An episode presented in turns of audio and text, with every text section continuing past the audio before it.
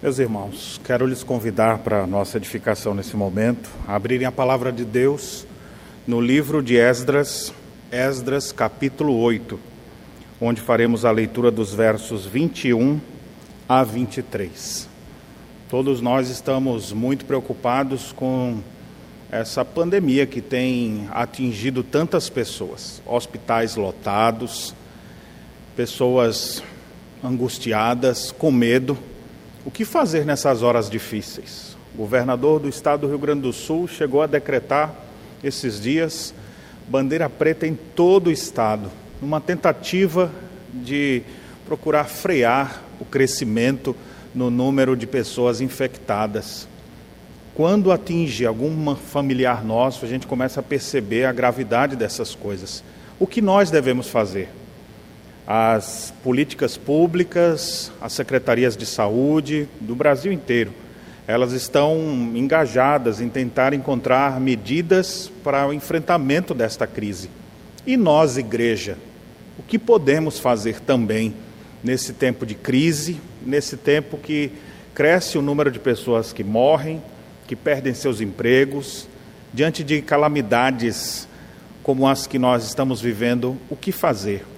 Uma das respostas é o que nós estamos fazendo nesse dia: dedicar um dia de jejum e oração ao Senhor, buscando Sua presença, buscando Sua intervenção sobre o nosso Estado, sobre o nosso país. O texto que nós lemos vai nos trazer luz sobre a prática do jejum, como ele era praticado pelo povo de Deus no Antigo, Novo Testamento como a Igreja do Senhor Jesus sempre considerou o jejum bíblico. Então gostaria de ler com vocês Esdras capítulo 8 para sermos edificados e aprender mais sobre uma das maneiras da igreja atuar em meio às crises, às adversidades que nos sobrevêm. Nós podemos jejuar e orar, como o povo de Deus sempre fez. Leiamos a palavra do Senhor, Esdras capítulo 8 versos 21 a 23, a palavra de Deus diz assim: Então apregoei ali um jejum junto ao rio Aava, para nos humilharmos perante o nosso Deus, para lhe pedirmos jornada feliz para nós, para nossos filhos e para tudo que era nosso. Porque tive vergonha de pedir ao rei exército e cavaleiros para nos defenderem do inimigo no caminho, porquanto já lhe havíamos dito: a boa mão do nosso Deus é sobre todos os que o buscam para o bem deles, mas a sua força e a sua ira contra todos os que o abandonam. Nós, pois, jejuamos e pedimos isso ao nosso Deus, e ele nos atendeu. Amém. Vamos orar. Pai bendito e amado, nesse momento que abrimos o teu santo livro e lemos sobre essa convocação para um jejum, feito nos dias de Esdras, que nós possamos compreender essa passagem bíblica e poder aplicar os princípios bíblicos para os nossos dias, onde temos outros desafios diferentes do de Esdras, mas igualmente a ele nós queremos expressar a nossa dependência de Deus. Pedimos tua bênção, pedimos tua graça, pedimos que o teu Santo Espírito aplique essa palavra ao mais profundo dos nossos corações. É a nossa oração. Em nome de Jesus. Amém. Um dia Jesus foi questionado pelos seus discípulos porque os discípulos de João jejuavam e ele não. E Jesus então disse assim: Pode o amigo do noivo se entristecer na presença do noivo? Com isso ele estava dizendo: Já que ainda não chegou o momento da minha partida para o Pai, eu aqui estou com vocês, ainda não é hora para isso. Mas Jesus disse, está registrado em Mateus 9, versos 14 e 15. Dias virão, contudo, em que lhe será tirado o noivo, e nesses dias hão de jejuar. Quero falar para vocês hoje sobre um assunto que não é muito tratado, que é o assunto do jejum. Na verdade, toda vez que a gente ouve essa expressão, ou é para fazer algum exame, exame que precisa ter ali quatro horas, oito horas ou até doze horas de jejum, ou no máximo, quem sabe você ouviu falar de jejum agora por causa de algumas dietas, onde pessoas fazem jejum intermitente ou uma maneira de tentar emagrecer. Mas o jejum religioso, que sempre fez parte da agenda do povo de Deus, tem sido um assunto esquecido, especialmente porque somos bombardeados o tempo inteiro de convites de deliciosos alimentos a qualquer hora, entregue em casa. E nesse sentido, com tantas propagandas, um assunto como o jejum já é deixado de lado.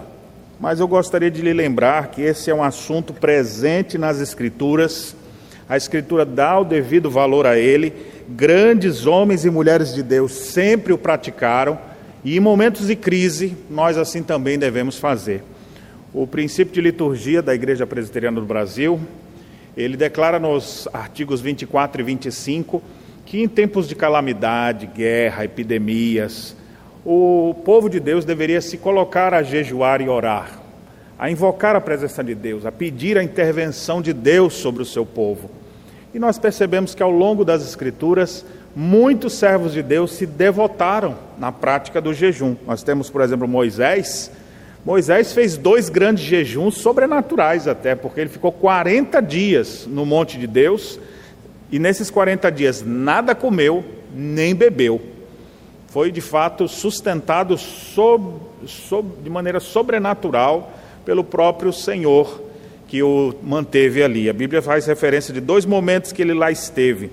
Davi, o mavioso salmista de Israel, ele declara em vários momentos essa prática em sua vida. No Salmo 35, ele diz assim: Eu afligi a minha alma com jejum e oração. No Salmo 109, ele chega a dizer: De tanto jejuar, os joelhos me vacilam e de magreza vai mirrando a minha carne. Nós temos outros servos de Deus, por exemplo, nos dias de Esther, diante de uma ameaça grave de morte sobre os judeus. Ela então convocou quem ela pôde, e os judeus começaram a orar e jejuar, pedindo a intervenção de Deus naqueles dias. Daniel, no capítulo 10, faz referência que ele jejuou durante 21 dias. O profeta Daniel, depois disso, algumas coisas lhe aconteceram. No Novo Testamento, nós temos a história de uma mulher chamada Ana. A Bíblia diz que ela adorava a Deus noite e dia com jejuns e orações e não deixava o templo. Isso está lá em Lucas no capítulo 2. O apóstolo Paulo também falando de sua, da sua trajetória, de sua caminhada, ele diz que já passou por frio, nudez, em jejuns muitas vezes, ou seja, a prática de jejum sempre fez parte da vida do povo de Deus. E o próprio Senhor Jesus, ele inicia o seu ministério terreno, ali no capítulo 4, e a Bíblia diz que ele foi compelido pelo Espírito ao deserto Nesse período que ele foi tentado por Satanás, ele ficou 40 dias sem nada comer. A Bíblia não faz referência à água, tudo indica que era um jejum apenas de pão. Então nós temos na trajetória da história, do, da história do cristianismo, servos de Deus também se utilizando disso. Você pode ver Lutero, Calvino, John Knox, Wesley, e tantos outros que falaram, e até mesmo pessoas que não eram cristãs, outros grupos, como por exemplo, você vê Platão falando sobre eh, o jejum, Sócrates, Aristóteles, Confúcio, Zoroastro e outros mais, falando da importância dessa prática. Então, observe que, embora seja um assunto não muito tratado hoje em dia, sempre fez parte da história secular e, muito especialmente, da prática do povo de Deus, tanto do Antigo quanto do Novo Testamento. Assim também, nós devemos ver a gravidade e a importância desse assunto, quando a palavra de Deus então nos mostra, em alguns instantes, como os servos de Deus proclamaram, como eles convocaram o povo para um dia de jejum, de oração. O Sino do Sul do Brasil, aqui que tem a sua jurisdição especialmente no estado do Rio Grande do Sul, oeste de Santa Catarina, convocou já por algumas vezes, essa, se eu não me engano, é a segunda vez que o Sínodo convoca a igreja, todas as igrejas do Estado, a orar e a jejuar. O concílio inteiro, várias igrejas, crianças, jovens, adolescentes, adultos, todos convocados para estar diante de Deus, intensificar sua busca a Deus, fazendo um dia de jejum e oração. E aqui, nesse texto específico de Esdras, onde nós vamos tirar alguns detalhes importantes, Esdras, Esdras estava na iminência de conduzir uma leva de levitas lá da Babilônia para Jerusalém. Era uma viagem cansativa, era uma viagem longa. O templo em Jerusalém já havia sido completado, já havia sido dedicado. No capítulo 6 aqui Esdras fala disso. Mas nem todos os judeus ainda haviam retornado. E o que ele mais percebeu foi a ausência de levitas para oficiar os cultos, para fazer os cultos em Jerusalém. Então, Esdras tem então essa essa ele pede ao rei essa autorização para conduzir os os levitas para Jerusalém, dizendo que Deus ia ser com eles. O rei então deu autorização e agora está no momento deles fazerem uma viagem. A viagem era um pouco longa, que distava aí de 800 a 1000 quilômetros, isso numa linha reta, só que eles procuravam sempre desviar o deserto, então esse caminho muitas vezes ficava em torno de 1.500 quilômetros. Era uma viagem longa. E eles não iam de avião, eles não iam de carro, eles iam andando no máximo sobre um, algum animal. Era uma viagem de alguns meses. Então, é nesse período todo que eles estariam então peregrinando, enfrentando o que será que poderia ter pelo caminho. Pessoas mal intencionadas, ladrões, feras, poderia acontecer tanta coisa, fenômenos climáticos também que poderiam acontecer nesse período. Todas essas coisas estavam na mente deles. Haveria então uma viagem longa, alguns acham que poderia durar em torno dos quatro meses de peregrinação. Então, antes de fazer essa viagem, Esdras, então, aí começa o texto, ele apregou ali um jejum junto ao rio Ava, e ele então convoca o povo de Deus para orar, para jejuar, com propósitos específicos para que pudesse fazer essa viagem tranquilamente. E depois ele diz os resultados do que aconteceu naquela, naquela caminhada. Pois bem, eu quero lhes falar, baseado nesse texto então, sobre o significado do jejum e algumas lições que aqui, nesse dia, com Esdras, aconteceram e que podem trazer princípios para nós também compreendermos mais é, a respeito do jejum. Para simplificar numa palavra, numa frase curta, o que, é jejum? Jejum é dependência de Deus. Quando alguém jejua, não é uma maneira de Deus lhe atender mais rápido do que outra. Jejum e oração são meios de graça que nós revelamos a nossa dependência de Deus. Em vez de eu ir lá resolver as coisas, eu vou pedir a Deus, Senhor, me ajude a resolver essas coisas. Tem misericórdia de nós. E nessa busca pela intervenção divina, então é que nós nos pomos a orar, a jejuar. Então, jejum, o que é jejum? Jejum é dependência de Deus. Essa deve ser a principal coisa que você deve ter de, de entendimento sobre o jejum. E agora nós vamos ver aqui nos versos é, 21 a 23 algumas aplicações, alguns princípios que nós podemos aprender dessa passagem para a nossa vida também, nesses dias de crise que nós também enfrentamos. É interessante que há pouco tempo estava vendo uma mensagem minha gravada, acho que ela tem uns 15 anos mais ou menos. Naquela época eu dizia mais ou menos assim, e nessa época de crise que a gente está enfrentando, eu falei, ué, há 15 anos atrás tinha crise? E um outro dia eu assisti uma mensagem, vendo os esboços de mensagens antigas, era em torno dos 10 anos atrás. Lá também tinha como enfrentar as crises como essa que estamos passando agora, e lá dizia qual que era.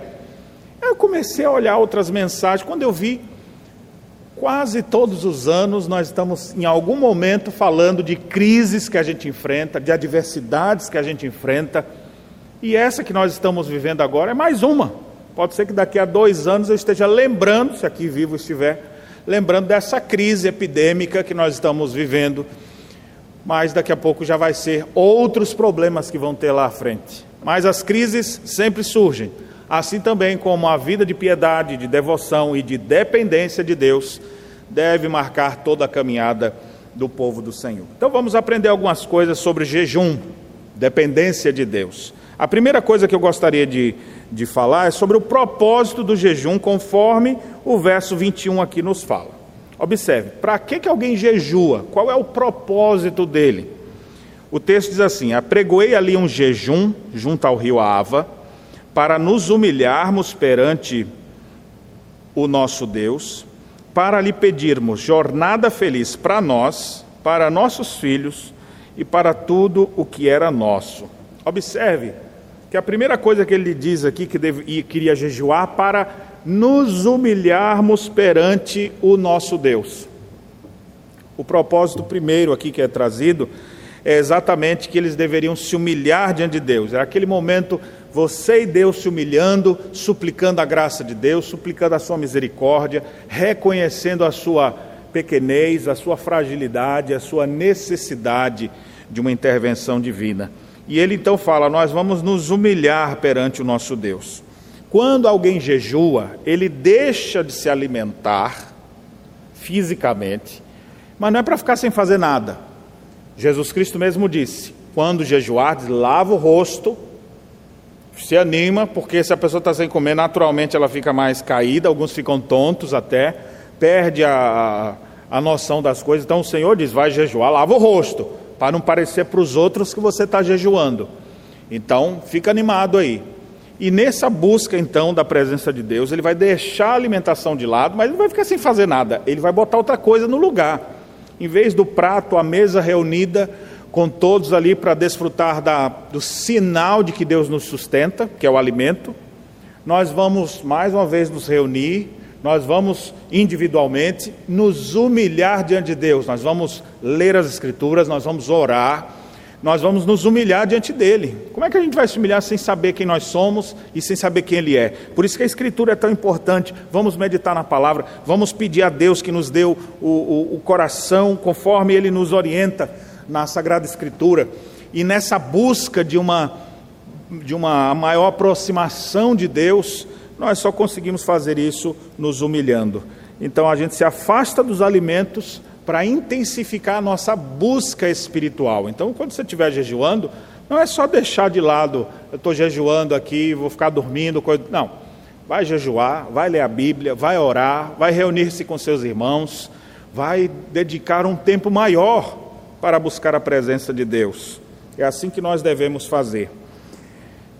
A Bíblia fala de alguns momentos de jejum, como em Levíticos 23, um jejum anual público, onde todo o povo assim procurava fazer. Também em tempos de emergência, a gente vê algumas pessoas em crises dizendo: Meu Deus, diante dessa dificuldade, vamos nos humilhar diante de Deus. Será que não é esse o momento que Deus espera de nós? Com tantas calamidades nos acontecendo, é uma coisa aqui, outra ali, estoura outra coisa. O tempo inteiro nós estamos ouvindo más notícias e de crises que se instalam. Tudo isso deve ser como que uma convocação aos crentes, dizer, vamos nos humilhar diante de Deus. Por exemplo, enquanto eu ouvia o governador do estado falando da situação aqui do Rio Grande do Sul, para mim, aquelas informações vinham com a seguinte aplicação: eu preciso convocar a igreja a orar, eu preciso orar mais. Nós precisamos nos humilhar diante de Deus, pedindo a Deus sua graça, sua intervenção nos nossos dias. Aí eu começo a ouvir outros governadores falando disso, o presidente da República falando das. Aí você vai ver nas crises no cenário nacional, o que, que essas coisas devem nos fazer? Criticar? Ficar tomando partido de um e do outro? Os crentes devem ouvir todas essas coisas e precisamos nos humilhar mais diante de Deus. As crises, as adversidades, as provações, as catástrofes, as mortes em massa, Todas essas coisas devem gerar um impacto em nós, não de deixar a gente travado, mas de nos fazer nos humilhar e buscar a presença de Deus. É assim que nós vemos os servos de Deus do passado fazendo. Mas o propósito do jejum não é só para se humilhar. Tem outra coisa também que o verso 21 diz: para lhe pedirmos jornada feliz para nós, para nossos filhos e para tudo o que era nosso. Então, na hora que a gente está jejuando, a gente está jejuando também para pedir. E pode ser por várias coisas. Às vezes você vai jejuar por, pelos seus filhos. Senhor, eu quero jejuar hoje, buscando a tua presença mais, para que o Senhor santifique a vida dos meus filhos. Quem sabe para avanços no reino de Deus. Você está começando um trabalho novo. Vou dedicar um tempo para jejuar, orar a Deus. Não foi assim que Jesus fez no início do seu ministério? Podemos seguir o mesmo passo para pedir socorro diante de dificuldades, problemas financeiros, problemas familiares, problemas espirituais. Quando você está jejuando e pedindo a Deus, você está mais consciente do problema, às vezes até pecados que você ainda não conseguiu vencer. É jejuando ali que você está mostrando seriedade. Esse negócio está me fazendo parar até meu convívio, meu alimento diário, cotidiano, para eu refletir mais, para eu humilhar o meu eu, para eu colocar minha vida diante do Senhor. E é assim que nós devemos fazer. Como igreja, devemos jejuar para pedir a bênção de Deus sobre a nossa nação, sobre a nossa igreja, sobre os projetos que realizamos, as obras que temos pela frente. Assim devemos fazer. Propósito do jejum, então, é para nos humilharmos e para pedirmos. No caso ali, Esdras, para pedir por nós, por nossos filhos e por tudo que é nosso. Então, da próxima vez que você for jejuar, você vai fazer isso também. Vai se humilhar diante de Deus e também vai pedir. O que, que nós pedimos hoje? Vamos pedir a Deus que restaure a nossa nação. Vamos pedir a Deus que abençoe os nossos governantes. Tem coisa pior para um país do que tantas guerras políticas em todas as esferas. Até uma doença tem que ser politizada. Vamos pedir a Deus que traga paz no Congresso Nacional. Vamos pedir que o Senhor intervenha no Superior Tribunal Federal. Vamos pedir a Deus que opere na vida de cada um dos seus ministros. Vamos pedir a Deus que abençoe a nossa nação. A Bíblia diz que nós devemos orar por todos aqueles que acham investidos de autoridade, para que vivamos vida tranquila aqui na terra. Oremos pelas nossas autoridades, jejuemos pedindo a Deus as suas bênçãos. Não é para pedir a Deus a morte de ninguém, não, viu? Gente fala, ah, eu vou orar, vou jejuar, tu, tu se prepara, que Deus vai acabar contigo. Esse tipo de oração não é essa religião cristã que faz isso. Existem outras religiões que fazem isso mesmo, o mal para os outros. Dentro do cristianismo se paga o mal com o bem. As pessoas querem o nosso mal, nós vamos orar e jejuar por vocês. Mas não é para que morram, não é para que se convertam seus maus caminhos. É para que Deus transforme a vida de vocês é para que o nome dele continue sendo propagado na terra. É assim que o crente no Senhor Jesus faz. Muito bem, meus irmãos, já podemos aprender aqui o propósito do jejum, que nesse texto nos apresenta dois: para nos humilharmos e para pedirmos. Assim também podemos fazer nos nossos dias. O que deve motivar alguém ao jejum? Vamos ver o que, que motivou Esdras. Versículo 22, o texto nos fala o que, que o motivou para que ele assim o fizesse. O texto diz: Pois tive vergonha de pedir ao rei exército e cavaleiros para nos defenderem do inimigo no caminho, porquanto já lhe havíamos dito: a boa mão do nosso Deus é sobre todos os que o buscam para o bem deles, mas a sua força e a sua ira contra todos os que o abandonam. Esdras, Esdras queria sim a glória de Deus, ele queria tanto a glória de Deus que ele não queria voltar atrás na sua palavra, ele era um homem que tinha brilho. Ele falou: Já falei com o rei, eu pedi a ele a autorização, fui conversar com ele lá na hora de falar isso, e meio que é como se o rei dissesse assim: Tá, tu vai para lá mesmo, precisa de proteção, aí não. Não, o Senhor nos protegerá. E agora eu vou voltar atrás porque eu estou com medo de algum problema que está por ali? Não, eu vou eu vou orar e eu vou jejuar e eu vou confiar em Deus. É isso que Esdras faz. Eles que eu tive vergonha, vergonha na cara. É uma coisa difícil das pessoas terem também. No capítulo 7 aqui de Esdras, você pode perceber que ele já recebeu tanta coisa do rei, ele já recebeu tantas autorizações, tantos benefícios. Aí agora ele fala: essa última viagem eu vou ficar pedindo de novo? Ou não? eu vou pedir a Deus que nos dê as suas bênçãos. Presta atenção no que eu vou te dizer. Muitas vezes tu fica pedindo coisas para um monte de gente e para o teu pai que te vê em secreto, tu não está pedindo. Ou é porque está desconfiado dele, ou porque ainda não entendeu o que é cristianismo. Deus é quem mexe no coração dos homens. Deus inclina o coração das pessoas. Deus muda as situações. Tudo está nas mãos de Deus. Confie nele. Tenha brilho. Não fique só pedindo para os outros, não. Se humilhando diante dos outros, se humilhe diante de Deus, peça a Deus. Isso vai ser uma motivação muito melhor para a gente buscar ao Senhor. Ao invés de ficar se humilhando diante dos outros, humilhe-se diante do Rei de toda a terra. Ele poderá te atender. Daqui a pouco eu falo mais sobre isso. Mas a questão também, o texto fala que Esdras estava preocupado por causa da palavra que ele tinha empenhado. Ele falou assim para o rei: A boa mão do nosso Deus é sobre todos que o buscam, para o bem deles, mas a sua força e a sua ira é contra os que abandonaram. Aí o rei: É mesmo, Deus é assim? É. Mas o rei, você pode me dar uma guarda aí para proteger a gente? O rei olha assim: Acabou de dizer que Deus é quem protege? Tá bom, então vou te dar a guarda. Ou seja, o rei podia se achar o Deus, né? Porque ele quem está protegendo. Então o Esdras falou aquilo e ele fala: Eu vou manter essa palavra. Eu disse isso com o rei, agora não vou mudar aqui meu discurso. Eu não disse que Deus é quem nos protege, é quem nos guarda, pois eu vou buscar a Ele.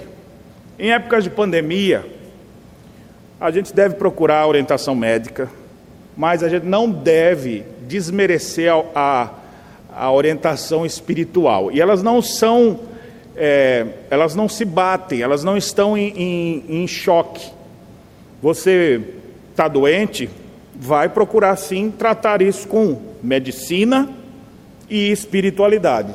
Remédio de um lado, oração do outro. É assim que nós vamos fazer. Tem uma medicação para isso? Então, pode tomar. Agora, ore a Deus para que use, se Ele quiser, a medicação o tratamento, ou até de forma sobrenatural ele possa transformar aquela realidade. Nós devemos acreditar no Deus que todo, tudo pode, no Deus que intervém. E se nós falamos que Deus é soberano e intervém, precisamos manter nossa palavra também. E é por isso que nós jejuamos para mostrar que a nossa confiança está em Deus e não nos homens ou em nós mesmos.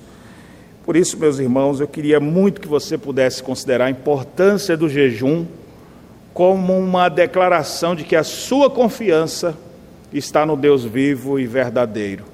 Está naquele que tem o um controle sobre todas as coisas, que pode mudar todas as coisas segundo o seu bem-querer. Nós já aprendemos aqui hoje, então, duas coisas importantes sobre o jejum, nos versos 21 e 22. Aprendemos aqui qual o propósito do jejum.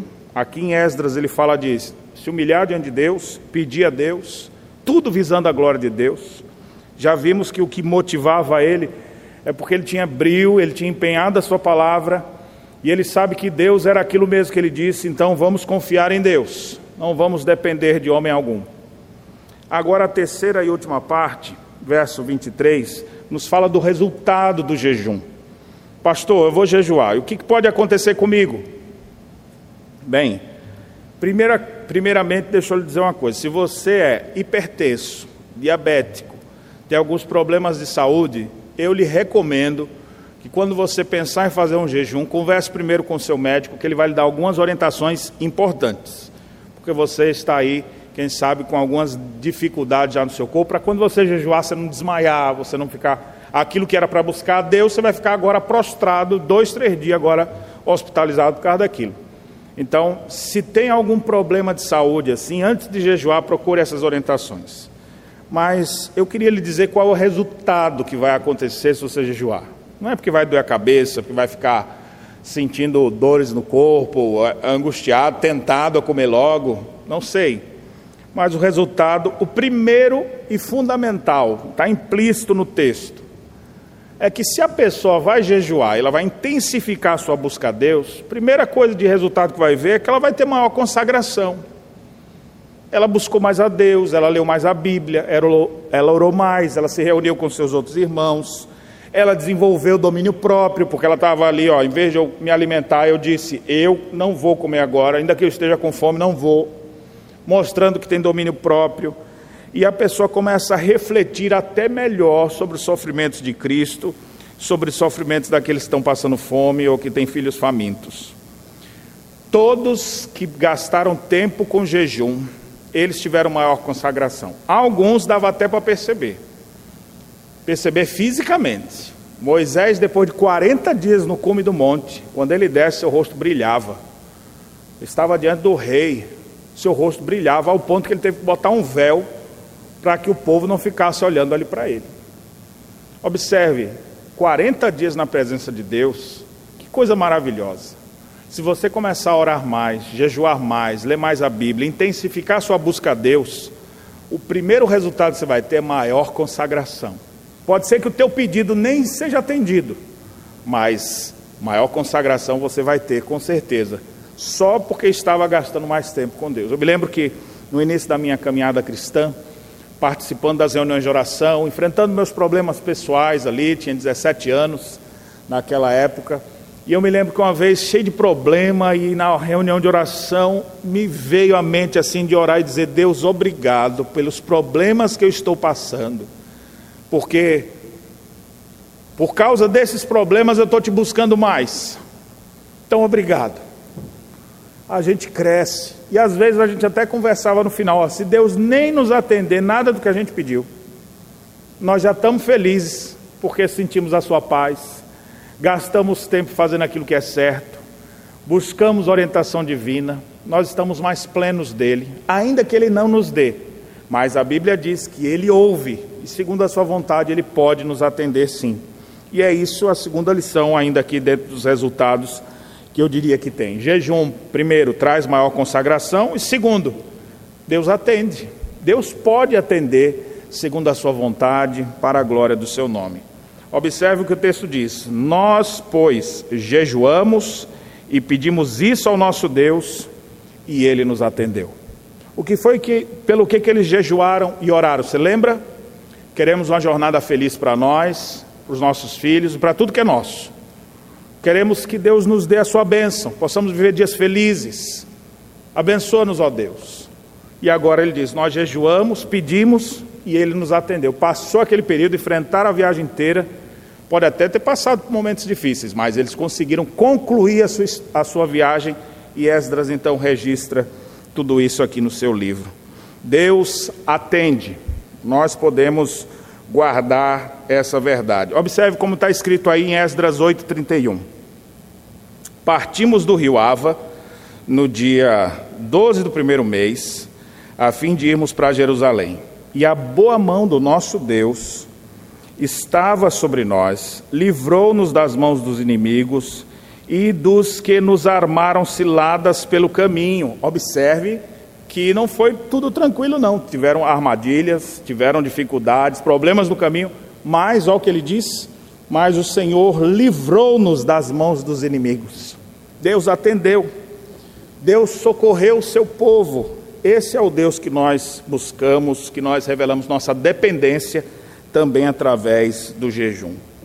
Em 1756, há o registro de que o rei da Inglaterra, percebendo as ameaças dos franceses, começou a pregoar um jejum em todas as cidades, para que o povo orasse, jejuasse e pedisse a intervenção de Deus, porque eles percebiam que poderiam morrer a qualquer momento. E é interessante, eu tenho aqui o registro feito por John Wesley, ele registrou em seu diário em fevereiro de 1756.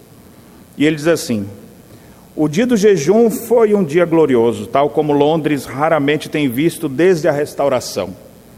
Cada igreja da cidade estava mais do que lotada, e uma solene gravidade estampava-se em cada rosto. Certamente Deus ouve a oração e haverá um alongamento da nossa tranquilidade. Então ele registra como foi aquele dia que todo o povo foi convocado. Vamos orar, vamos jejuar diante da ameaça que nós temos de invasão, de guerra, que vai derramar sangue, que vai trazer tempos difíceis. O povo todo ali sentindo a seriedade daquele momento, começou a buscar a Deus e orar. É interessante que nessa mesma página do Diário de Wesley tem uma notinha embaixo da página, uma nota de rodapé onde ele declara assim: a humildade transformou-se em regozijo nacional, porque a ameaça da invasão dos franceses foi impedida. Deus ouve, Deus atende, Ele intervém nas nossas vidas e nós devemos ter a clara, nítida noção disso. Nós estamos vivendo uma época difícil no nosso país. Quem sabe você está vivendo uma época difícil na sua vida, na sua casa com problemas que você não encontra ainda solução, com situações adversas que parece que não tem solução.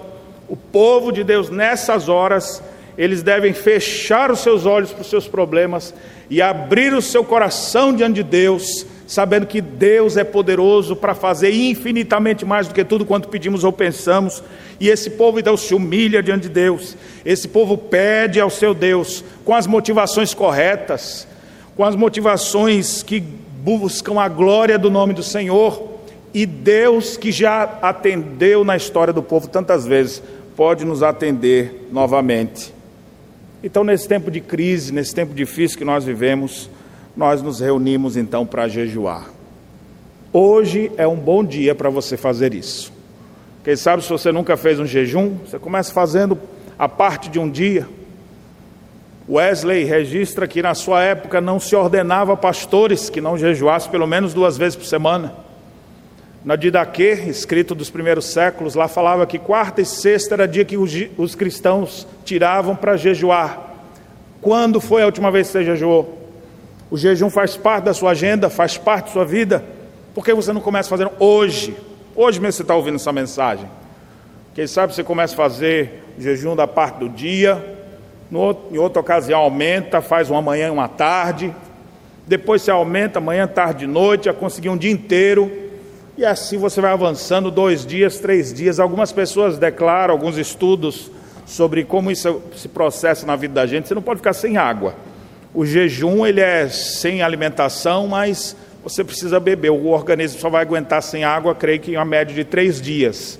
E você vai começar a se desidratar. Mas você não precisa já fazer esse jejum de Moisés, de Jesus, 40 dias. Você não consegue fazer nem da manhã. Começa por um dia. Começa por um período intensifica a tua busca a Deus, separa aquele dia para orar mais, para ir à igreja, para se reunir com o povo de Deus, para invocar o favor do Senhor, a intervenção divina. Faz isso, faz uma vez por semana, faz uma vez por mês, depois vai aumentando. E essa prática vai fazendo cada vez mais, marcando o seu dia a dia, até você começar a sentir vontade de jejuar, como se fosse o próprio Deus te chamando para uma maior comunhão com Ele. Jesus disse: Dias virão em que o noivo será, será tirado. Nesses dias hão de jejuar. Nós vivemos esses dias. Devemos jejuar para maior busca e maior consagração a Deus. Devemos jejuar diante das crises que estamos vivendo em nosso país, em nossa, nosso estado. Devemos jejuar porque isso nos dará o privilégio de termos maior dependência de Deus e assim refletir melhor o seu caráter na nossa vida. Siga o exemplo do próprio Senhor Jesus, que ensinou sobre esse assunto e que espera que a sua igreja, a sua noiva, ela possa buscá-lo intimamente em jejum e oração. Que Deus nos abençoe. Amém.